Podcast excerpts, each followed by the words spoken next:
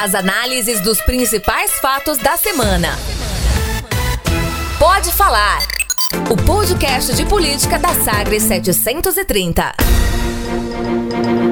Olá, eu sou Rubens Salomão, jornalista, apresentador do programa Manhã Sagres, de segunda a sexta, das 7 às 10 da manhã, na Rádio Sagres 730.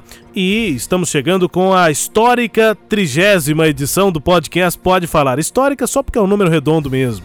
Comigo, Cileide Alves, minha companheira de apresentação do Manhã Sagres. Tudo bem, Cileide? Chegamos ao número 30. Legal, celebrando então. Parabéns para os nossos ouvintes por estar nos ouvindo, né? Por 30 programas.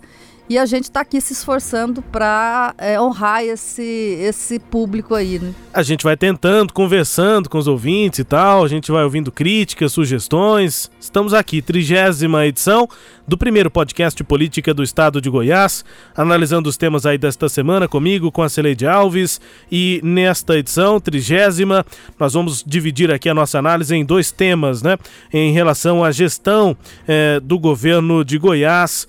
É, a primeira tem relação com uma comparação e uma análise histórica sobre uh, o fornecimento de energia elétrica aqui em Goiás. A distribuição que era feita pela CELG-D, que foi federalizada, privatizada, hoje é responsabilidade da multinacional italiana Enel, e esse assunto deu o que falar nesta semana, inclusive com a reguladora, né, com a Agência Nacional de Energia Elétrica aqui em Goiás apontando que a, o fornecimento, que o serviço prestado aos goianos ainda é o pior no ranking nacional.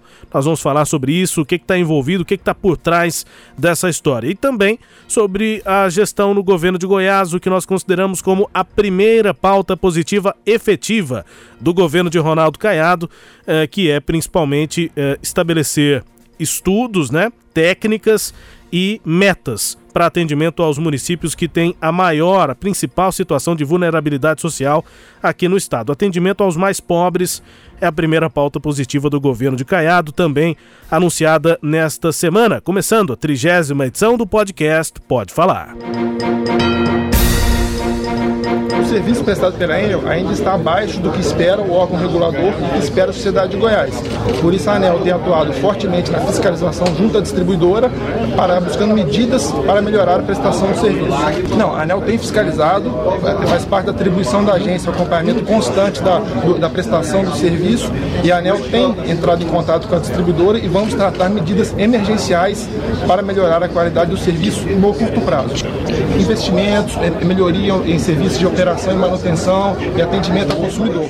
Eu estive aqui com os diretores da Enel, eles disseram a mim que o investimento já seria aquele que já estava predeterminado por Roma, ou seja, é, já que era uma empresa italiana, dizendo que é Roma que delibera sobre os investimentos. Eu disse, olha, então está tá muito distante. E o goiano já está com saudade da selva porque numa situação como essa, nós não podemos aceitar que Goiânia, Goiás, fique na dependência de uma deliberação de Roma diante de um colapso completo da energia em todas as regiões do estado. Era a dependência de Roma e a avaliação do governador Ronaldo Caiado e também né, da ANEL, Agência Nacional de Energia Elétrica, Sileide. Essa é a polêmica da semana, né, um destaque da semana, a questão da energia elétrica em Goiás. Muita reclamação de usuários, né, de consumidores em geral, de, do setor produtivo, que depende muito disso, é, e o governador também é, concretizando as reclamações que ele fazia desde a campanha, desde o mandato de senador. Sileide. É, a gente ouviu antes do governador o Rodrigo Limpe Nascimento, que é o diretor da ANEL, que esteve em Goiânia nesta quinta-feira, a pedido do próprio governador, reuniu-se primeiro lá na FIEG com o setor é, produtivo, aí pessoal de indústria, comércio, é, vários segmentos. E aí, Rubens, é, até essa frase do governador nem é original. Quem falou ela primeiro lá na FIEG foi o Marcelo Baiocchi, o presidente. A saudade, né? É, da, da Fé Comércio. Ele disse isso, que ele estava com saudades da CELG. Claro que isso é um exagero, né? A, a Enel Eu não ruim. sei se é. Ah, mas não dá para ter saudade de uma coisa que era ruim.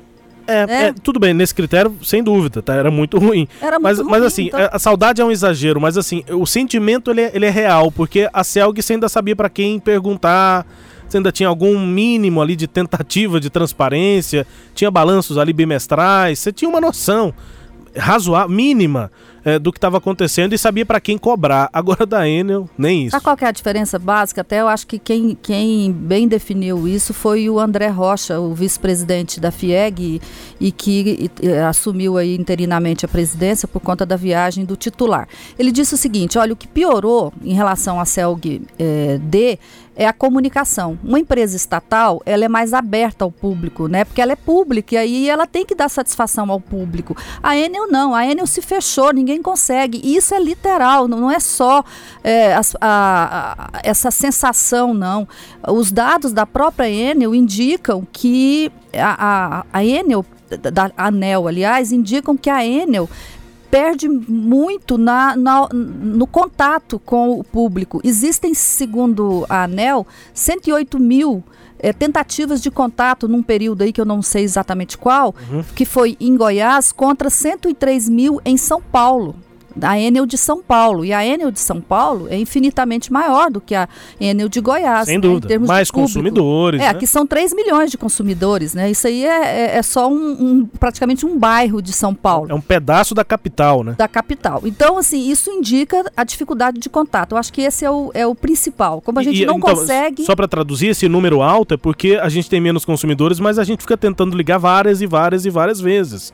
E-mail, site, a gente tenta de tudo, mas a empresa não dá essa resposta. Não dá, não dá a resposta. Lá, se no primeiro contato, possivelmente, você já tem alguma resposta e não liga de novo em São Paulo, né? É, e deixa eu te contar uma notícia triste. Ah. É, quando a gente. Sabe quando você precisa de energia, que você liga é, no telefone da Celg e não atende, o telefone não atende? Sei, acontece. Eu não ligo mais, pois porque é. nunca me atenderam. Sabe o que, que acontece? Esses telefonemas não atendidos não são computados pela ANEL. Xiii. A ANEL só computa aquelas, aquelas ligações que tem número de protocolo. Nossa senhora. Então, por isso a gente já imagina que um monte de gente sequer consegue ter registrado a tentativa de falar com a CEL. Não, é o meu caso. Eu não, eu não ligo mais para a CEL, para é. Enel, né? Não ligo mais para Enel. Já não ligava para a CELG. Pra Enel eu já tentei de novo depois da venda e também não, não dá certo. Imagina só, só com esse número só de protocolos. Só de protocolo. Aí a Enel considera, quando você é, o protocolo permanece aberto, significa que os, o atendimento não foi feito. Ele só baixa no sistema depois que o protocolo, que, a, que o atendimento é encerrado e o protocolo fechado. Aí ela considera na conta. Uhum. Essas pessoas que tentam, tentam, tentam e ficam insatisfeitas e não têm o problema resolvido, está fora é. da estatística. Bom, e, e, prejuízo, tem produtores, o comércio, enfim. A gente vê isso. Agora, essa questão da transparência, Celeste, só para finalizar isso, não sei, me parece até uma certa, uh, não sei se polêmica, mas uma dificuldade de se entender, né? Porque é uma empresa privada. O Brasil, o que eu já percebi é que empresa privada não tem obrigação nenhuma de transparência, praticamente é, isso. Não... Só que é uma concessão pública. Ela tem. Parece obrigação... que ela está meio que nesse limiar, né? Sim, mas ela tem para a ANEL. Ah, para a reguladora A reguladora. E aí a gente pode brigar é com a ANEL. Entendi. Né, a reguladora. Mas, Rubens, Sim. a gente viu dois assuntos misturados nessa questão da CELG. Um é a baixa qualidade do fornecimento de energia elétrica, esse é visível, todo mundo entende, entende o que é, porque é a a, a, energia é, ou ela cai ou ela varia constantemente na casa da gente, a gente entende bem. Mas tem uma outra coisa que o governador Ronaldo Caiado trouxe para a ordem do dia que é mais complicado para a gente, que é uma briga forte que está tendo. A gente tratou disso aqui, mas é complexo, mas é uma briga de gente grande sobre o tal do FUNAC, o fundo é, que foi criado para atender aí possíveis dívidas da CELG. Essa história, você acha que eu vou tentar explicar aqui? Vamos tentar, eu, né? Eu, eu, para mim foi confuso entender. Imagina agora eu tentar explicar para nós, para os nossos ouvintes aqui. Vamos fazer o teste então, porque eu também não entendi. Bulhufas. Como você tentou entender, você me explica. Se eu entender, acho que o nosso Ótimo. ouvinte também vai entender. Então vamos lá. Em 2010, você se lembra, o governador Alcides Rodrigues fechou um acordo com a Eletrobras. Sim, sim. Antes da campanha. Antes Ou durante a campanha até, acho né? Que foi até finalizou depois já, assim, da transição. Durante a campanha tinha aquela conversa. Estava tocando, é. E foi o acordo foi fechado, né? Chegou a ser assinado, o dinheiro ia ser liberado do empréstimo que ia sair para Goiás, Goiás estava entrando no, no, caixa. Bom, não ia pra... federalizar nada. A CELG ia continuar com o estado de Goiás. Ia continuar. Bom, naquela, naquele 2010 2010, para fechar o acordo com a Eletrobras, a, o governo de Goiás criou uma lei que ganhou o nome de FUNAC, que é a criação de um fundo que ele se chama Fundo de Aporte a CELGD, que é o seguinte: quando você vai vender um carro, por exemplo, se você é, tem dívidas na, naquele carro de, de IPVA ou de multa, multa uhum. né? Você vai lá e computa no valor do carro, deprecia seu carro. Sim. Né? Se ele vale mil, você desconta ali e vende por 800. Ok. Agora vamos supor que você acha que tem multas, mas que você não sabe se tem. Passei no radar ontem. Talvez vai tenha. chegar para você porque eu estou vendendo hoje aqui o carro. Quer dizer, como é que o comprador vai comprar isso de você? Foi esse o espírito do FUNAC criado na lei de 2010. Aquelas dívidas que a CELG tivesse, mas não sabia, não tinha como colocar no papel para entrar na negociação, se elas surgissem, quer dizer, aí é o tal do, do, do contencioso, se ela contingencioso, uhum. se ela surgisse, como é que faz para pagar? Principalmente processo na justiça, a coisa vai Ações rolando. trabalhistas, ações administrativas, ações indenizatórias, vários tipos de ações. Uhum. Como é que ia computar aquilo para entrar para a CELG pagar para a Eletrobras. Aí inventaram esse fundo, que o Estado teria que fazer um aporte né, nesse fundo, esse dinheiro ficaria ali, e à medida que surgissem essas dívidas surpresas, a, a, a, Eletrobras ia lá, mostrava aquelas dívidas e aí o dinheiro daquele fundo pagaria a dívida. Bom, isso foi feito em 2010, o Marconi entrou, não, não, não, é, é, não federalizou a, a CELG, mas a lei ficou lá, valendo, de 2010. Em 2012, foi a vez do Marconi fazer o acordo com a Eletrobras. Então o FUNAC foi criado em 2010 com o Alcides. Com o Alcides Rodrigues. Ah, okay. Foi uma, uma, criação lá do, do, do, Jorcelino Braga, secretário de uhum. Fazenda, Alcides Rodrigues. E o dinheiro vinha de on, viria de onde para esse Do fundo? próprio Estado, né? Tá. O Estado, que é o mantenedor, tinha que... Passando os recursos Mas aí aquela história, o governo nunca tem dinheiro para pôr em fundo nenhum, esse uhum. fundo existe, mas não tem recurso, ficou essa história. Tá. Quando foi em 2012, a CELG foi federalizada. E aí mais uma confusão. A Eletrobras assumiu a direção da CELG, a presidência, mais dois cargos e cargos no Conselho Administrativo em 24 de abril de 2012. Para fazer esse acordo, o que, que o Marconi fez? Pegou a lei de 2010, atualizou esta lei e aprovou outra lei em 2012 só atualizando a lei de 2010. A Eletrobras não queria fazer, mas como é uma empresa pública, acabou aceitando. O governo federal queria que fosse federalizado, o governo de Goiás queria que fosse federalizado, a Eletrobras ficou no meio, teve de aceitar, federalizou e ficou com essa lei aí para é, bancar as dívidas bancar as dívidas teoricamente seria até 2012, né, que é quando a Eletrobras assume. Só que no ah, papel. Estamos ah, apertando as mãos aqui, fechando o acordo hoje. Daqui para trás. Daqui para tá trás. incluído nesse acordo. Tá daqui para frente é com vocês. É, okay. Teoricamente é isso. Ok. Só que aí o seguinte: a, a Eletrobras, para complicar a história, a Eletrobras só assumiu efetivamente as ações da CELG em 2015. Mas ocupou a diretoria a partir Mas, de 2012. Exatamente. Daí uma o impasse. Ficou esse buraco aí de 2012 a 2015. Quem mandou na CELG nesse período? A Eletrobras. A Eletrobras. Tanto que o Marconi já nem respondia politicamente, estamos falando do discurso político, ele já nem. nem a CELG já nem era problema mais dele. Não, não é. Federalizamos, agora é com a Eletrobras. Quando foi em 2016, o governo vai vender a CELG, o governo e a Eletrobras, os dois sócios, o governo de Goiás com 49% e a Eletrobras com 52%. Na hora de vender, de novo, aparece esse problema. A Enel não queria aceitar, porque a iniciativa privada não é assim, é preto no branco. Né? Eu tenho tanto de dívida, eu vou pagar tanto. Não tem esse negócio de inventar fundo, isso é coisa de empresa estatal. Uhum. A, a Enel não queria aceitar de jeito nenhum, aí vai daqui, vai dali o governo aprovou uma lei, mandou uma lei para a Assembleia Legislativa que alterou a, em 2016, alterando a lei de 2012 para que as dívidas anteriores a 2015 fossem é, assumidas pela, pela, pelo governo de Goiás. Então foi aprovado. A Enel não queria aceitar. O governo ainda fez mais uma oferta, deu a Enel como garantia 30% do ICMS, até 30% do ICMS que ela recebia. Então, se chegasse paga, uma né? dívida que ela paga, se ela, que ela recolhe e tem que devolver para o Estado. Se chegasse uma dívida e por acaso o Estado negasse pagar aquela dívida, ela poderia reter até 30% do ICMS que ela tinha que recolher em favor do Estado. Então foi feito esse acordo.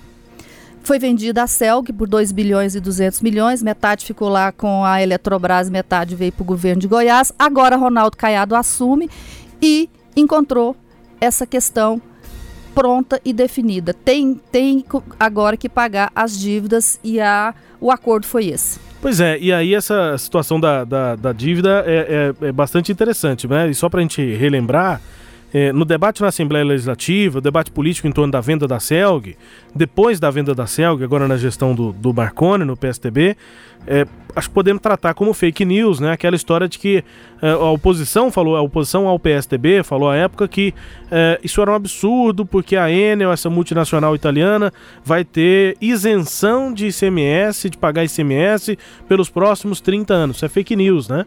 Isso É, daquela época fundo- é meio que um essa história que eu acabei de entender, imagino que nossos ouvintes também, mas muita gente não entendeu e exagerou, entendeu como se fosse o pior cenário É. possível. É um cenário ruim, Ruim, mas não é esse cenário de que a a Enel não pagaria nada de ICMS para o Estado em tanto tempo. Não, é esse plano B, digamos, né? Essa, é a garantia, a, a garantia nota além- promissória que o governo assinou para a Enel. Além do fundo, tinha a- essa nota aí que a Enel poderia, para pagar dívidas anteriores, deixar, no caso dessas dívidas chegarem, da conta chegar, pagar ou deixar de pagar o ICMS para o Estado para ela ter esse saldo no caixa. Não é uma isenção, porque eu sei que isso ainda é compartilhado na internet, as coisas vão indo e impossível separar esse tipo de notícia mesmo quando ela é falsa. É, Portanto, estamos detalhando, foi isso que aconteceu daqui para trás, de 2019 para trás, desde a venda da Celg, 2015, 2012, 2010, datas importantes para essa negociação da Celg. Mas e agora, Sileide?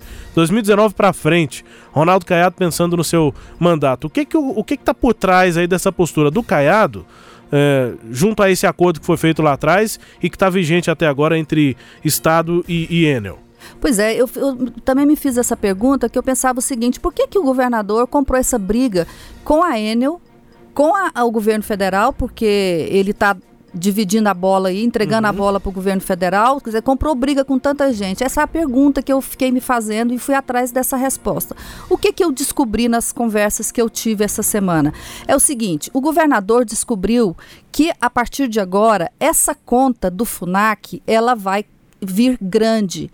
É, eles, eles- até o momento, o Estado pagou cerca de 100 milhões para a Enel de dívidas contraídas antes de 2015. O governador Caiado descobriu que essa dívida agora vai crescer e chegar à casa do bilhão.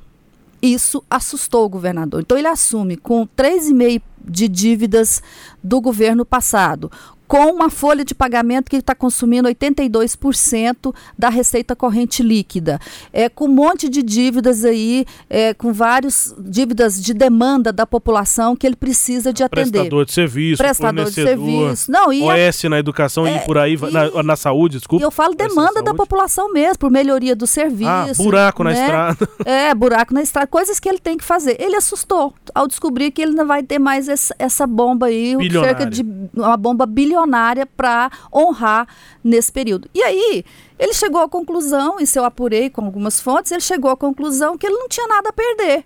Né? Ele ia brigar com a União dívida já tá no meu colo já mesmo. tá no meu né? colo mesmo, eu tenho que tentar jogar essa, passar essa bomba para frente para ela não explodir no meu colo. Foi aí a decisão que ele tomou de dizer o seguinte: olha, a Eletrobras assumiu a, a direção da Celg em 2012.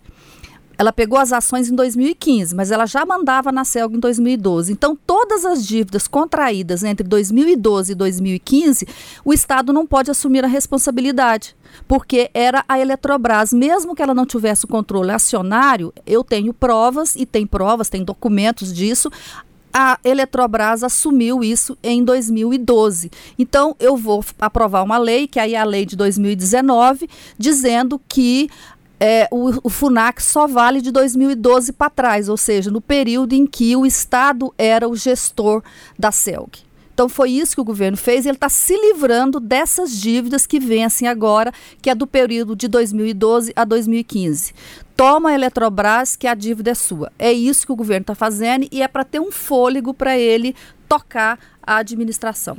Pois é, Consegui explicar? pois é, conseguiu. Nós já estamos aqui há quase 20 minutos, devidamente, justificadamente, para explicar uma bagunça. Que agora está explicada. Não pode falar no podcast. Mas que bagunça. Não é? é? Assim, a minha impressão pode parecer mais do mesmo, é um discurso muito batido nesse país em que nós vivemos, né? Mas é isso, isso é Brasil, né? Isso é poder público no Brasil. A dívida não é de ninguém. A dívida não é nem da Eletrobras, esses acordos vão sendo feitos assim, como se ninguém tivesse que pagar a dívida. Você citou isso aqui. Na iniciativa privada, nada disso nada. teria acontecido, porque a dívida seria de alguém, as pessoas fazem as contas, falam assim, não, essa dívida aqui, ela vai ser minha lá na frente. Não quero esse acordo desse jeito. Quando é poder público envolvido, a dívida é de ninguém, é de pode ninguém. ser milionária, é. bilionária, e a gente está aqui. Assim, não estou dizendo que a gente falou por tempo demais, não. Acho que é isso. Tá, tá devidamente explicado. Mas os 20 minutos que nós temos aqui de podcast mostram quanto essa história é bagunçada. E não é só essa, né? Os negócios, Os negócios. todos envolvendo o poder público. Agora eu vou deixar, deixar a notícia boa para o final. Sim. O FUNAC não tem só passivo ele tem também ativos. Ah, é? Tem, ativos. Essa Dinheiro é a parte entra. boa. Essa é a parte boa. As dívidas que a CELG tinha de credores dela, que forem pagas agora, entra como crédito nesse fundo. E aí o governo ganhou, o governo de, de, de Goiás ganhou uma dívida contra a União, que eram feitos descontos de PIS, COFINS no ICMS da energia, e, e aí ele ganhou, são cerca de 2 bilhões de reais. Uhum. Detalhe, o, o, Caiado pode negociar isso, agora quem recebe é a Enel. Isso entra como é, é, crédito para a Enel, dos impostos federais que a Enel tem que como pagar. Como distribuidora, como, empresa responsável. E a Enel vai ter que passar para o fundo e devolver isso para o Estado. Por enquanto, são 2 bilhões de reais. Isso dá fôlego para o governo de Caiado. Mas aí é outra briga política que certamente vai ter para o governo federal pagar, para a Enel transferir, que a gente não vai falar agora, é. mas tem essa, esse lado bom. Só ressaltando aqui, né, o que eu falei, a dívida quando se trata de é, Estado, de poder público, nesse caso é União e governo estadual, é, parece que não é de ninguém. E aí é mais do mesmo, a gente tem que falar, fica no meio a, a minha energia, né? O meu aparelho que queima, o prejuízo do produtor, do comerciante, enfim. É, o pessoal é, brinca com, com tudo isso, né? Com serviço que é fundamental. E os próximos capítulos aí da história CELG D. Ainda dá o que falar agora Enel. Enel Distribuição Goiás, o Caiado não quer ver decisões sendo tomadas vindas de Roma. No segundo bloco aqui do nosso podcast Pode Falar, nós vamos avaliar a primeira pauta positiva do governo de Ronaldo Caiado, que fez um estudo é, com, sobre o, as situações de vulnerabilidade social é, em municípios do estado e chegou, Sileide, aos cinco municípios com a situação piorada, né? Com pessoas com uma situação muito mais é, dificultada de infraestrutura básica, saneamento, é, é, acesso à educação, a serviços básicos de saúde, é, enfim, a renda muito baixa e é nesses municípios que o Estado vai começar a atuar, vai ter é, metas definidas para tentar melhorar os índices é, em um índice que foi criado, né, uma novidade do governo para medir exatamente esse serviço que vai ser prestado para municípios com maior dificuldade. As coisas também, como no, no, no, assunto anterior, seria as coisas não chegam a uma situação tão drástica, digamos assim, tão crítica, à toa, de um dia para o outro ou da noite para o dia é uma construção de irresponsabilidades também, né? De falta de cuidado do poder público com as pessoas, né? Com as pessoas, exatamente. Eu acho que essa que é a grande questão. É, o, o, governador tava, ficou muito envolvido aí nessa pauta negativa e apareceu reclamando muito, culpa, culpando sempre o governo passado. Trazendo de volta o governo passado para o debate. Volta o, o governo passado para o debo, debate. Se teve atrito aí com servidores públicos, né? E nesta sexta-feira que a gente está gravando o programa, teve esse caso lá da Assembleia Legislativa, que o governador foi vaiado durante o discurso de, de, da sessão solene de abertura da Assembleia. Então, o clima tá assim meio pesado e aí o governo. E ele tentou politizar nessa eleição, só para não é, deixar de citar, tentou politizar é, quem tá cobrando salário tá atrasado. cobrando salário, quer dizer, se ele tivesse com salário em dia. Chamou de viúvas do PT, o pessoal é, da educação ficou ruim, não dá. Sabe? Né? Porque se ele, se ele se não tivesse salário em dia, ok ele falar isso. Mas uhum. ele a, ah, ficou, transferiu, a, a, politizou, transferiu para eles essa questão e não respondeu o essencial, que é, é. o salário atrasado. Enfim, é, reafirmou a pauta negativa, mas tem também a pauta positiva, né? Então, aí essa semana ele lançou esse programa chamado Índice Multidimensional de Carência das Famílias Goianas, o, IMCF. O IMCF calcula, ele usa moradia, educação e renda, o que, que as famílias têm em casa, é, o, o, tipo de, de, domicílio, se é coletivo ou não, se tem água, sanitário, energia, se o piso tem revestimento, o lixo, o que, que é o destino que é dado para o lixo. Na educação, avalia analfabetismo e frequência na escola e a renda, se a renda é formal ou não é formal. Aí ele compõe um índice, é uma metodologia que é nova, dá peso para cada uma desses itens e criou, e, portanto, aí um, um, método de avaliar. Eles usaram o cadastro único, que é o da é, Bolsa Família. Em Goiás, identificaram 2 milhões e 57 mil pessoas habitando em 775 mil domicílios. E aí, só para é, ilustrar, o, participam do CAD único é, pessoas com renda, famílias com renda de até meio salário mínimo por mês por pessoa. É, são o, a, que compõem o, esse, esse CAD único. E o que esse, essa metodologia descobriu, Rubens, é que nós temos cinco municípios com uma média muito baixa de IMCF, com carências muito altas, em outras palavras, que são Cavalcante, Colinas do Sul, Amaralina, Teresina de Goiás e Monte Alegre de Goiás. O interessante desse programa é que, desse, dessa metodologia, é que ele identifica, assim, quase que é, no local, onde é que está a família, onde é que ela vive, as carências que ela tem. Então, traz um retrato para que o poder público faça uma atuação cirúrgica mesmo, para usar uma expressão médica que o governador eh, Ronaldo Caiado tanto gosta, sim, né? Sim, Ele sim. vai ali naquele local para tratar naquele lo local. A ideia é interessante porque faz isso, mas assim, a identificação, a, o grupo ainda é muito pequeno, porque o governo só pegou, por enquanto, aquelas famílias que, que estão mal em todos esses quesitos: moradia, renda e educação. Isso é um número restrito, deu 139 famílias só no estado de Goiás. Você pode pegar só por educação, ou só por renda, ou só por moradia. A ideia do governo é, desse programa é a seguinte: a carência da pessoa não é só é, de grana. A pessoa recebe a bolsa, né, para ela sobreviver, ela tem os alimentos, ela sobrevive, mas a comida, a alimentação apenas não tira a pessoa daquele lugar da pobreza. Uma pessoa que não tem moradia, uma pessoa que não tem educação, ela vai continuar no mesmo lugar e vai continuar eternamente dependente dos programas de renda. Então isso é legal do programa, tá um olhar novo, eu acho que tem que ter isso mesmo.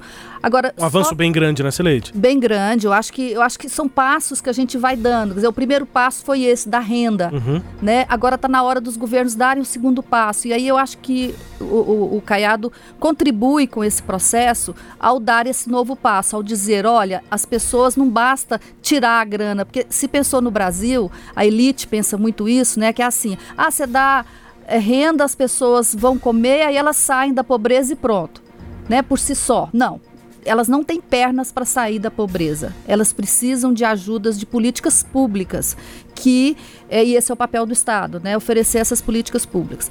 O problema do, do, do programa para mim é esse que ele ainda é muito pequeno, né? O Estado teria de abranger um pouco mais, porque as carências são muito maiores do que essa, mas é um primeiro passo, então a gente, a gente espera que outros passos venham. Agora, uma outra coisa que me chama a atenção ao ver esse, esse, esse índice, essa metodologia, Rubens, é como que os municípios têm um papel importante a cumprir e eles não cumprem. Quer dizer, hora que eu vi que os problemas desses municípios que eu estou falando aqui, Cavalcante, Monte Alegre, Teresina de Goiás, Amaralina e Colinas do Sul, são esses específicos nessas áreas de moradia, renda e educação, eu fui lá no site de transparência, no portal de transparência do Estado, para identificar o que, é que esses municípios pediram nos convênios com o governo do Estado. Adivinha?